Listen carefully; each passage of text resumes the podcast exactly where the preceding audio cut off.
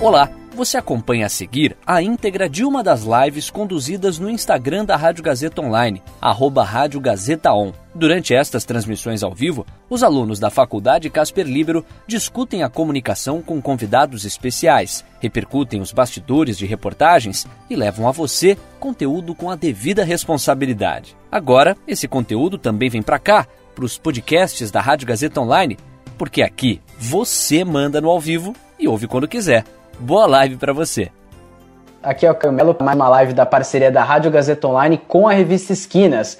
Hoje nós vamos falar com o Lucas Lucena. Já teve até aqui em outra oportunidade falando sobre a situação da pandemia em Manaus e dessa vez o assunto é bem diferente. Nós vamos falar, ele fez outra reportagem para o site da revista Esquinas falando sobre o padre Júlio Lancelotti, que atua principalmente na Moca, bairro da Zona Leste de São Paulo, e ele tem projetos sociais, né, nesse sentido de ajuda na pandemia e posicionamentos fortes que ele tem tomado e ameaças que ele vem sofrendo por conta desses posicionamentos, principalmente quando ele se posicionou como um padre antifascista, ele vem sofrendo bastante represálias nesse sentido. Então a gente vai aqui conversar hoje com o Lucas Lucena para saber mais sobre o padre e saber mais sobre essa história que o Lucas apurou. Então eu vou chamando o Lucas aqui para a gente começar a nossa conversa e chamo vocês também interagindo aqui com a gente, comentando o que a gente está debatendo, então é sempre bastante importante a participação de todos vocês. O Lucas vai conectando aqui com a gente agora para a gente dar início a essa live. Oi, Lucas, tudo bem? Tudo, tá conseguindo me ouvir? Tranquilo? Tá, tá dando para ouvir bem, sim, consigo te ver também, tá me ouvindo bem também, né? Tranquilo. Ah, perfeito, Lucas. Para a gente começar então nossa conversa, entender mais esse contexto das atuações do Padre Júlio, enfim, é, qual que foi a sua reação ao saber o que tinha acontecido com o padre nesse sentido das represálias e por que você decidiu contar jornalisticamente essa história? É porque é algo importante, né? Que no fim de semana a gente foi surpreendido, né? Com os protestos, com antifascistas, tanto antifascistas quanto, quanto do outro lado, que era pró-Bolsonaro. E o padre tinha se manifestado, né? Que falando que era o padre antifascista, foi quando originou todos os ataques. E eu tinha o material dele já, né, que ele falava bastante sobre sobre as políticas, né, que são adotadas aqui em São Paulo desde 2017, quando João Dória foi prefeito, agora também, e ele acabou falando sobre isso na entrevista. Eu acabei também usando esse material, também acabei falando com ele sobre o que, que tinha acontecido domingo, sobre o posicionamento dele, sobre o que tinha acontecido, e foi aí que eu decidi contar. Entendi. Então, quer dizer, você antes dessa reportagem já tinha mais ou menos um conhecimento do trabalho dele. Quando foi que você conheceu o padre Júlio Lancelotti? Foi através do professor Ratier, né, que eu peguei uma outra pauta sobre os sobre uma quase uma treta também que da rede hoteleira com o poder público para para abrigar os moradores de situação de rua nos hotéis. E aí o professor sugeriu que falasse com o padre, né? Ele também faz parte lá de um movimento que procura abrigar os moradores, né? Então seria interessante se conversar com ele e fazer uma outra matéria sobre ele, né? E foi daí que surgiu tudo. A matéria sobre ele não ia ser sobre assim desse lado político, né? Ia ser sobre um sobre como que ele está ajudando, mas acabou indo para esse viés porque era meio que o negócio do momento. Quer dizer, a partir do que ele te contou, a pauta mudou quase que completamente, então? Sim, sobre ele mudou tudo, basicamente. Legal, e nossa, super outros temas importantes também, né? Tanto essa parte da ajuda aos moradores de rua, só na cidade de São Paulo, se não me falha a memória, são 24.374 moradores de rua catalogados, fora que há uma subnotificação nesse sentido, e também é um momento importante do país nesse sentido de manifestações antifascistas, manifestações pró-governo, e é um posicionamento que gerou tanta repercussão, né? Por ele ser padre, você acha que a opinião dele acaba tendo maior peso e acaba tendo uma certa influência nesse sentido?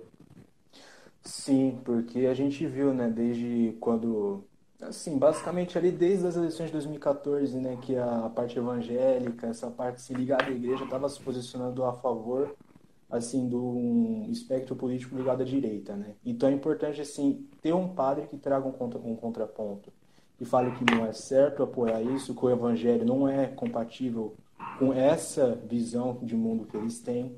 Então é super importante a gente ter ele, ainda mais o padre Lancelotti, que sempre teve dando as opiniões dele, trabalha 35 anos com os moradores de situação de rua, ele sabe mais ou menos do que ele está falando, né? Ele não está falando assim da boca para fora, porque leu ali no Facebook, não, ele está falando porque ele sabe. Então é algo importante, sim.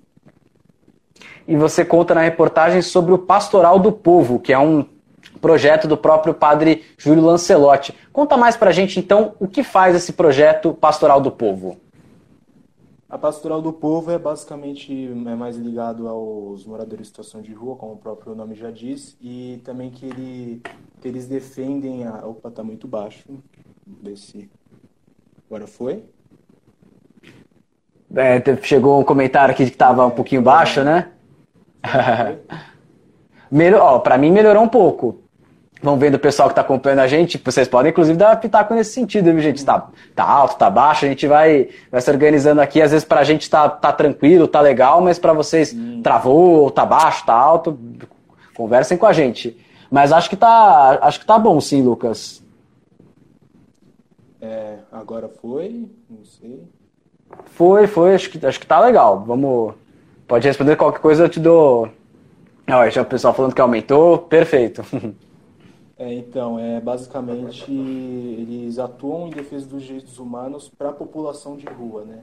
Que assim, eles atuam mais forte desde 2004, quando sete moradores em situação de rua foram assassinados em São Paulo.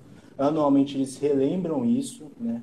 Eles fazem é, quase, não uma celebração, mas quase uma homenagem, né, para eles, porque foi em 2004 até hoje basicamente não resolveram. Eles atuam nesse sentido, né? Também ligado ao poder público, aos órgãos públicos, exigindo direitos para as pessoas que eles não são, não, não é porque estão na rua que eles não são ninguém, eles são pessoas como a gente, mas as chances assim deles perder assim de errarem, perder tudo na vida meio que acabou, mas eles são pessoas como nós, então tem que ter ali um respaldo também. Sem dúvidas. E na reportagem você diz que o padre Júlio Lancelotti tem 71 anos, logo é idoso, então ele está no grupo de risco do coronavírus. Mesmo assim, ele está lá na linha de frente, nas ações, é, continua ajudando as pessoas. Nesse sentido, se a recomendação é para que todos fiquem em casa, em especial os idosos que estão no grupo de risco, como que ele, por que ele decidiu estar tá na linha de frente? E você, enquanto repórter, como é que você avalia essa possível contradição de precisar ficar em casa, mas mesmo assim ele optar por se expor? É, é realmente é uma contradição, mas ele está fazendo mais do que o serviço sincero, está salvando vidas, né? Vidas assim que as pessoas ignoram. Então, não só ele, mas os coletivos também, né? Desde março, os coletivos meio que pararam ou restringiram as ações, mas agora eu estou botando com um pouco mais de força, né? O Instituto Ninho Social, o Instituto Gás, o Entrega por SP, tá, muitas pessoas estão voltando para as ruas porque tem mais pessoas nas ruas, é o que eles dizem, conversando com eles, você vê que eles falam, pô, a gente percebeu que tem mais pessoas na rua, nas ruas porque ou perderam casa, ou por causa que a economia parou. Então, assim, é vários problemas e eles que estão tendo que resolver, né? Enquanto o poder público resolve meio que ali nas coxas, quem tem que pegar esse rojão, digamos assim, são esses voluntários. E o padre está ali ajudando, mesmo assim, ele se cuidando é perigoso, querendo ou não, né? Porque tem aglomerações ali, tanto que deu até treta, como disse na reportagem, chegou a baixar a polícia lá. E mas ele está ali se cuidando, ele cuida também dos moradores, dos voluntários, né? Ele meio que faz todo um processo assim de higienização, álcool gel, é, máscara e tudo mais. Então ele está tomando os cuidados. E tem uma contradição, a gente falou contradição nesse sentido dele ser idoso e estar tá se expondo, né, escolhendo se expor para estar tá ali ajudando as pessoas, mas há uma contradição também por parte do poder público. Tem a campanha do Fique em Casa e realmente o Fique em Casa é a medida sanitária mais eficiente para esse momento que não há vacina e nem remédio eficiente, mas muitas pessoas estão indo para as ruas, né? Então há uma contradição nesse sentido de o que o poder público fará para dar respaldo para essas pessoas. Acho que por aí, né? Sim, sim. É que nem foi na matéria também que saiu no Esquinas, que é minha, que do, do movimento que eu já falei até aqui né, nessa live. Que, assim, os coletivos, eles colocaram uma opção poder público, acolher os moradores, mas não, não acontece nada. Então, assim, eles têm que colocar a mão na massa, porque senão ninguém coloca. Chegou pergunta aqui do nosso pessoal. Antes, até já aproveito, antes de passar a bola aqui para a pergunta do Rodrigo Ratier. Agradeço todo mundo que está acompanhando, interagindo com a gente: a Fernanda Almeida, a Mariana Galvão, o Agnoel Santiago, o Júnior, várias outras pessoas estão aqui interagindo. Muito obrigado mesmo. Fiquem à vontade para mandar pergunta, enfim. A live é de vocês também. O Ratier, Rodrigo Ratier, pergunta: é, primeiro ele afirma né, que Lucas tem feito reportagens de muito destaque em nossa cobertura. Gosto dos perfis complexos que você faz. Está falando de você, Lucas. O que você pode falar sobre o seu processo de apuração? Como é que você apura, Lucas? Conta seu segredo pra gente. É, cara, é, basicamente é muita pesquisa, eu vou atrás, é um negócio assim, até que simples, né? Que a gente já sabe pesquisar bastante é, antes de fazer qualquer coisa, às vezes é algum errinho ou outro, mas faz parte até, depois a gente corrige. Mas, por exemplo, teve uma matéria que saiu a minha, que é da Dona Senhorinha, né? Uma, uma senhora de 103 anos lá de Manaus que superou o coronavírus sem precisar de hospital. Então, assim, Caramba. eu meio que pesquisei a cidade, eu pesquisei tudo, eu vi o jeito deles, é assim, eu fiz perguntas nesse sentido, né? Como que era a cidade, como que ela sentia, assim, os vizinhos agiam em relação a ela, porque a partir do momento que ela é uma senhora que estava morando no, no interior do Amazonas, que superou o coronavírus, que não precisou de hospital, então ela é, já é alguém importante, né? Só de ela ter mais de 100 anos, ela já é alguém importante. Então, claro. eu nesse sentido, eu vou assim, eu vou mais ou menos nessa linha, porque eu acho que daí que dá para tirar boas histórias, né? Não ficar fazendo aquelas perguntas engessadas, né? Ah, como que a senhora está se sentindo? A gente já sabe que ela vai responder, mas é basicamente claro. tirar algo a mais nessa resposta, né? Que aí, que aí, já, aí você tem que bolar outro jeito de perguntar, que cada pauta tem suas particularidades, né? E cada personagem também, mais ainda. Acredito que o grande truque é tentar sair da bolha, né? Pelo que você falou, porque a, no caso da Dona Senhorinha, ela é do interior do Amazonas, outra região do país, realidade completamente diferente da nossa. Então é tirar a visão paulistana, vamos dizer assim, nesse caso, né? Sim, sim, claro, sempre, sempre tentar tirar. Com certeza. Ô Lucas, uma, um ponto que me chamou a atenção na sua reportagem que você comentou que o padre Júlio, bom, padre reza a missa, só que agora, no, nesse momento, a missa presencial não é possível por questão sanitária. Então ele reza as missas aos domingos de manhã, só que por meio de lives, usando redes sociais. Ele contou para você como é que foi essa transição brusca do presencial, do ao vivo para o digital, para online? Ele contou mais assim como está sendo feitas as ações né, nesse momento. Ele falou que não é só algo que é ligado a mudar o jeito de da missa, mudar o jeito de fazer as ações. Não, é o modo assim de viver. Ele diz assim que cada dia é um negócio diferente, né? Que ele não se sente cansado, mas ele se sente desafiado. Porque cada dia você tem que lidar de uma forma, cada dia você tem que ser é, sai normas novas, sai novos cuidados, né? A doença está há três meses, mas parece que cada, cada hora surge uma coisa nova. Então ele se sente desafiado. É mais ou menos isso que ele fala nesse sentido. E eu tinha dito na introdução, né, a gente até quase começou a falar sobre isso, que ele se posicionou como um padre antifascista. E a partir desse posicionamento dele, ele sofreu várias represálias e até ameaças que você conta na reportagem. Queria até que você contasse mais aqui, mais sobre essa história dele, mais sobre essa pressão negativa que ele vem sofrendo, as ameaças e as, as ofensas, todo esse sentido. O que mais te chamou a atenção nisso que ele te contou? Cara, é, assim, o posicionamento dele eu já sabia, mas o que me chama a atenção é que o alvo é sempre o mesmo, que usam para atacar o padre. Os moradores em situação de rua. Eles ameaçam o padre, mas quem sofre são os moradores, né? Ele fala, passa lá os carros, é, assim, xingando a gente, e não só xingando a gente e mostrando desprezo, mas mostrando até um certo ódio em relação aos moradores. O que é bem grave, né? Porque o posicionamento é do padre, que deveria ser respeitado, porque ele está fazendo um trabalho assim que poucas pessoas estão fazendo além dos coletivos e mesmo assim é xingado. Então, quando usam os moradores para atacar, é uma forma até que não até é covarde, né? Porque as pessoas já são vulneráveis, não tem onde morar, não tem onde comer, assim, beber água também, as coisas mais essenciais eles não têm nesse momento, que é a frase do padre, a doença é barato, a prevenção não, basicamente e usam eles para atacar o padre. E isso é uma forma bem cruel e covarde, né? digamos. sem dúvidas. Isso é um ponto pacífico aqui, isso nem está aberto para discussão. Discutir eh, questões pormenores, políticas, tudo bem, mas existe limite para isso, claro. Intolerância nunca pode ser tolerada.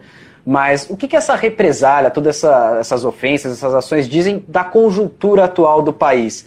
O que, que elas podem contar para a gente? Ah, que nem padre agora pode ter opinião, né? Que nem padre vai ter paz, né? Se posicionar é, vai ser atacado assim de ambos os lados, né? Ou se ficar em cima do muro, vai levar chumbo dos dois lados, é igual ele fala. Né? A gente vive numa realidade conflitiva e se você não assumir o lado, você vai tomar chumbo dos dois lados. É melhor você tomar de um do que dos dois, né? Mas ele fala que não é uma hora você vai estar na metralhadora, outra lá na pedra, não, você tem que estar bem firme nesse momento. Então ele mantém as opiniões dele. Esse fim de semana, assim, mesmo com os ataques da semana passada, esse fim de semana ele voltou a se posicionar contra uma questão sobre, os, sobre a igreja ter se alinhado com o governo atual e ele voltou a comprar briga. Então, é algo que ele deixa bem claro, que ele não vai suportar enquanto ele estiver aqui. Uhum. E a gente tem até algumas evidências para pensar isso, sobre toda essa, toda essa represália que ele vem sofrendo. O Brasil é um país majoritariamente cristão e entre os cristãos, os católicos ainda são maioria. E ele é um padre católico. Mesmo assim, ele sofre, tem sofrido ameaça, tem sofrido agressões verbais, quase físicas, enfim isso ainda é um agravante ainda pior, ou seja, nem a religião, nem uma posição de sacerdócio na religião mais prestigiada, religião mais, religião mais cultuada do país, dá essa posição, essa isenção, no sentido de proteção ao ódio. É, acho que é por aí, talvez? É, porque assim, como até disse também, é, quando começou tudo isso, né, da política, do da igreja se alinhar com o governo, isso também aí abre um outro negócio que agora todos os padres e tudo envolvido a religião, evangelho, catolicismo, por aí vai, tem que estar alinhado com o governo, né? Quem não tiver alinhado vai sofrer vai sofrer o ódio. Então é basicamente isso. Ele não vai ter não vai ter paz porque as pessoas não veem ele como um padre, né? Quando vão atacar ele, veem ele como uma pessoa e vão atacar, vão xingar, vão ameaçar e não querem nem saber. É basicamente isso. Pois é, ao mesmo tempo eu lembrei até daquela frase, né? Paz sem voz não é paz, é medo. Então, Sim. acho que ele está muito por aí na, nessa causa de não adianta a gente ter uma suposta paz, né? E todo mundo está em silêncio, na verdade, né? Então, por aí, isso até me, me fez pensar uma coisa. Ao longo da sua apuração, conforme você foi conhecendo mais o padre para fazer sua reportagem, você se deu conta que talvez você tinha um personagem melhor do que você esperava, no sentido de mais rico, no sentido jornalístico? Muito mais, aliás. É, o padre ele é uma, uma figura e tanto, né? Por causa que ele, como está 35 anos nesse meio, ele já viu muita coisa. E ele sabe de muita coisa. Ele já tem vídeos no YouTube dele falando sobre a política, sobre o, assim, o posicionamento dele. Então, assim, ele, ele já variou assim, de esquerda, direita, se você, se você for ver, ele já falou, desde que proteja o morador em situação de rua, a gente vai entender. Mas, assim, o padre, ele é um personagem assim, tanto, porque ele já, ele, mesmo ele ajudando os moradores, mesmo ele ajudando muito mais pessoas do que devia, ele continua sendo atacado, ele continua sendo ali alvo de, dessas ameaças. Então, ele vai ser o, ele vai ter uma, uma história boa por trás. Uhum. É, isso é muito triste, né? Todos esses ataques que ele vem sofrendo. O Lucas, mais pessoas estão falando aqui que está um pouquinho baixo, continua baixo. Tá. Aí não sei se, se der para ajustar o microfone de alguma forma, ou falar um pouquinho mais alto, só para. Eu consigo até te escutar bem, mas o meu fone é bom nesse sentido, mas Talvez. Bom, agora será que melhorou? Melhorou bem de novo. Não, tranquilo. é, qualquer coisa a gente vai, vai ajustando e obrigado a todo mundo que deu esse retorno de, do som tá alto, tá baixo. Obrigado, pessoal, de verdade. Isso ajuda bastante a, gente aqui. Às vezes, às vezes a gente está concentrado no papo e não, não lembra dessa parte técnica da coisa. O padre Júlio Lancelotti eh, tem um apelido que eu achei bastante curioso. Ele é conhecido como o Padre Rebelde. Pelo que você apurou, esse apelido faz sentido, faz jus à personalidade dele? Ele realmente é o Padre Rebelde?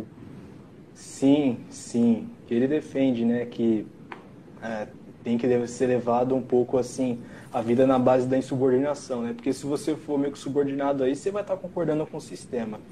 E ele tá longe de concordar, mas assim, longe, longe, longe de concordar com o sistema. E ele não quer isso. Ele quer, ele quer continuar batendo de frente com esse sistema atual que exclui os moradores de situação de rua, né? Que ele lembra da, da campanha que eu já até falei aqui também do João Dória 2017, Cidade Linda, que queria excluir né, essas pessoas, né? Queriam tirá-las da rua, né? Queriam escondê-las. Então, ele vai continuar brigando por essas pessoas. Ele não vai meio que sentar na mesma mesa que, o, que os ricos, né? Igual os outros, os outros padres fazem. Ele vai, ele vai para dentro. Ele não vai, não vai ficar concordando com tudo, não. E até uma pessoa religiosa, um padre, via de regra, tem um posicionamento é, baseado na própria fé, muitas vezes, de obediência, de subordinação, no sentido religioso, teológico. Como é que foi fazer uma reportagem de um padre que tem essa fama de insubordinação e rebeldia? Claro, não falando do sentido religioso, mas no sentido social, no sentido político. No sentido político, assim. Você pode repetir essa última parte, essa que acabou dando. Ah, tá. Falhou um pouquinho? É. Bom, vou vou até reformular qualquer coisa, que a pessoa. Não, fica tranquilo. A pessoa religiosa geralmente tem essa questão da, da obediência, da subordinação a Deus, enfim, a figura religiosa. Como é que foi um padre, como é que foi fazer a reportagem sobre um padre que tem fama de insubordinação e rebeldia no sentido social da coisa? Você acabou de falar, realmente ele não, não senta na mesa junto com os poderosos, é um cara que bate de frente com quem está no poder. Como é que foi abordar essa até contradição no bom sentido agora? É estranho, né? Que a gente está acostumado a ver meio que até o estereótipo que ele acaba falando, que padre tem que meio que amenizar porque os pobres têm que continuar ali e ali, é, os pobres têm que continuar sofrendo e eles têm que continuar do mesmo jeito. Ele fala, não pode acontecer isso. Então, ele está fora de cogitação para ele. Então, assim, é estranho a gente ver isso partindo dele porque a gente viu nos últimos anos que o posicionamento deles político é totalmente a favor de um lado. Então, se conversar com um padre assim que tem esse posicionamento, que vai que vai atrás do, dos direitos da população de rua, é algo assim que ele diz que não é só ele, mas que a gente percebe que são poucos, são poucos e ele é meio que o é ele que mais coloca a cara a tapa, né, digamos assim. Ele que mais fala nas redes sociais, é ele que aparece às vezes é em manifestação no ano, nos anos anteriores, né? Que ele foi, acho que na PUC no ano passado, no dia que soltaram Lula, não sei se foi isso basicamente. Então ele é um cara assim que, que se posiciona, né? Então ele não vai deixar meio que abaixar a cabeça para eles, para tudo que está acontecendo. Será que esse posicionamento dele transforma ele, ao invés de vitrine, numa vidraça, nesse sentido de sofrer ataques?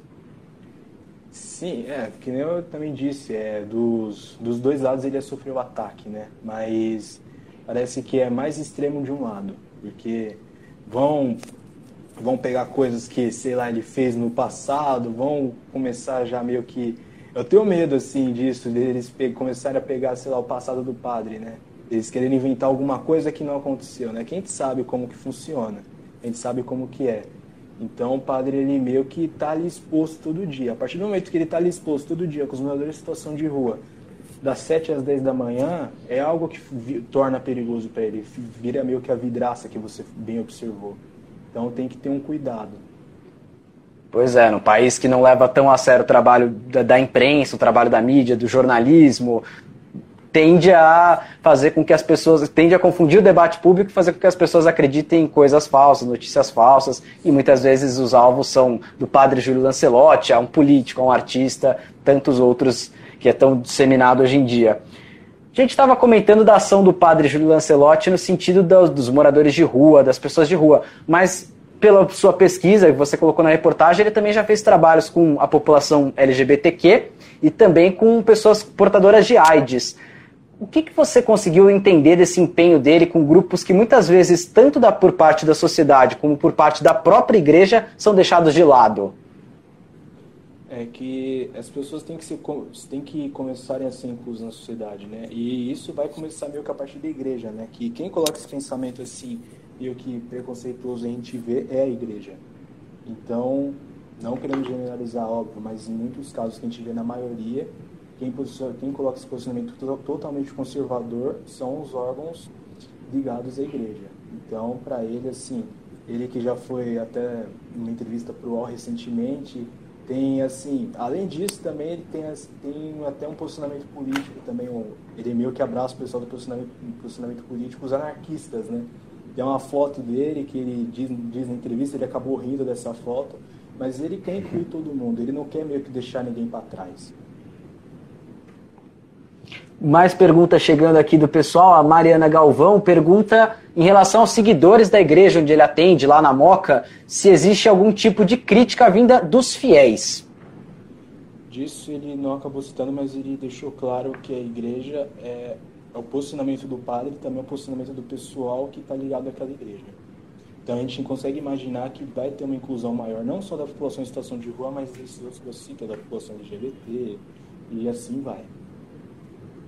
Tem um padre que faça um contraponto a um reacionarismo forte, no sentido contra a população LGBT, por exemplo, ou contra os moradores de rua, é importante para que a opinião pública daqueles fiéis ali, talvez, não sei se só fique restrita ali, mas é importante para que as pessoas talvez se conscientizem mais de abraçar essa população e de ter de entender melhor até essa questão que está bastante ligada ao evangelho do amar ao próximo, enfim, dessa questão da aceitação. Sim, sim. Ainda mais um padre que é quase uma figura pública, né? É importante que alguém como ele se posicione. Ele já foi em emissoras, ele já deu entrevista para outros jornais. Então, assim, a gente começa a ver que ele começa a ganhar um espaço na mídia e isso pode ser usado ao fa a favor, não só dele, mas dessas pessoas também que são, digamos, esquecidas, entre aspas, né? São esquecidas, rejeitadas e tem que uhum.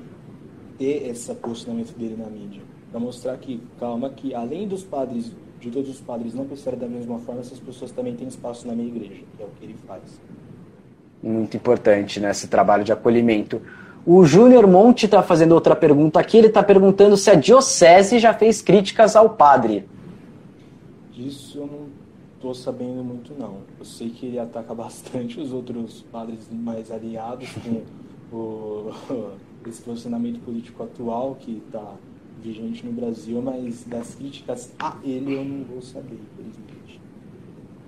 Entendi. Bom, não sei aqui no Brasil especificamente, mas o Papa Francisco já tem uma postura um pouco parecida com o padre Júlio Lancelotti nesse sentido de acolhimento. É lógico, eu não, não, fui, a, não fui pesquisar as, as opiniões, os posicionamentos do Papa Francisco, que enquanto Papa, ele, inclusive, creio que ele até se retém dar essas opiniões.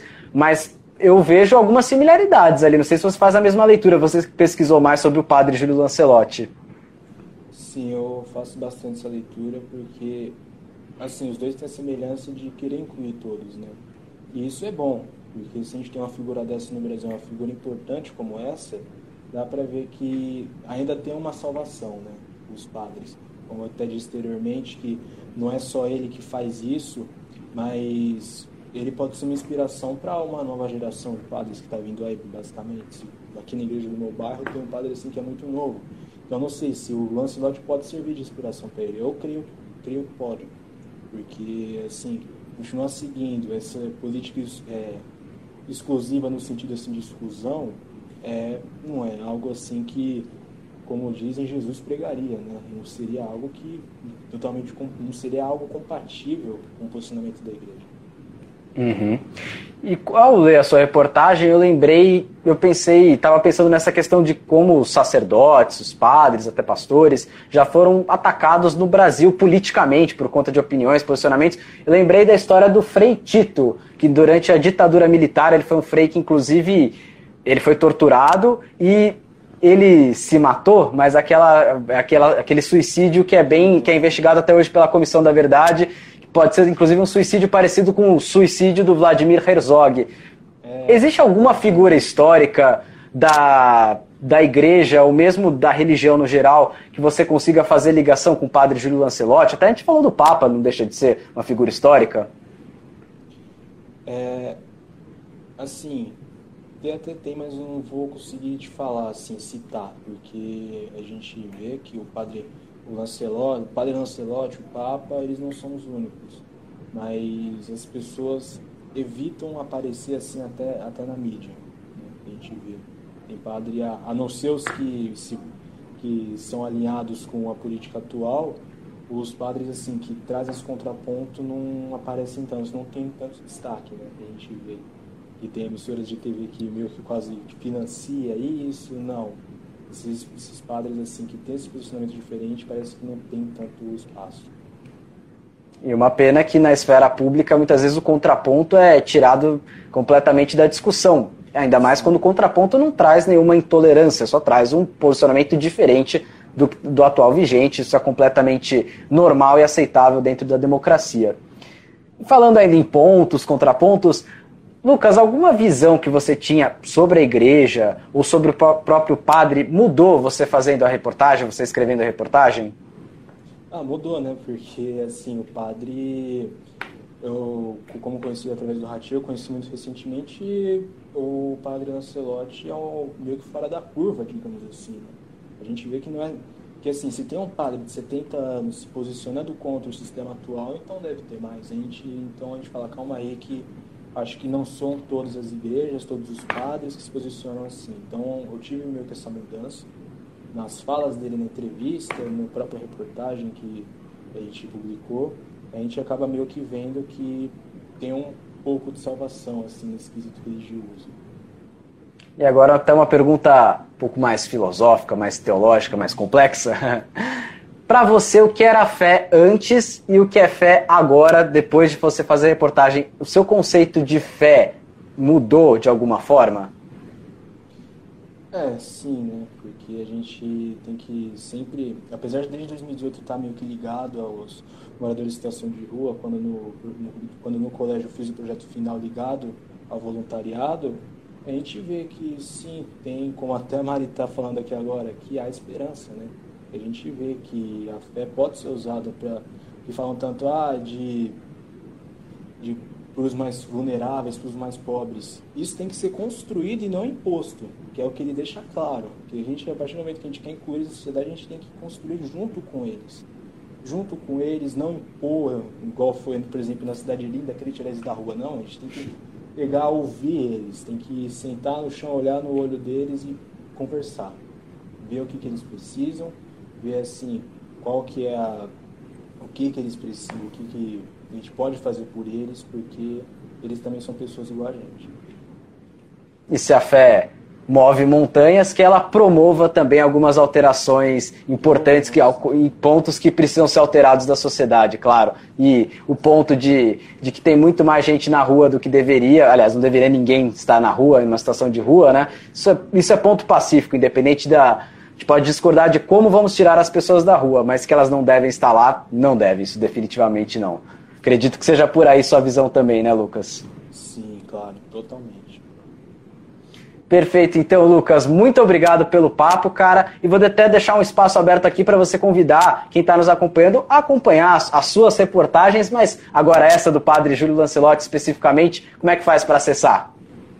É revistaesquinas.casperlibero.do.br, tá lá, tem reportagens assim, não só minha, mas do outro pessoal, que também está fazendo reportagens excelentes o nível está bem alto.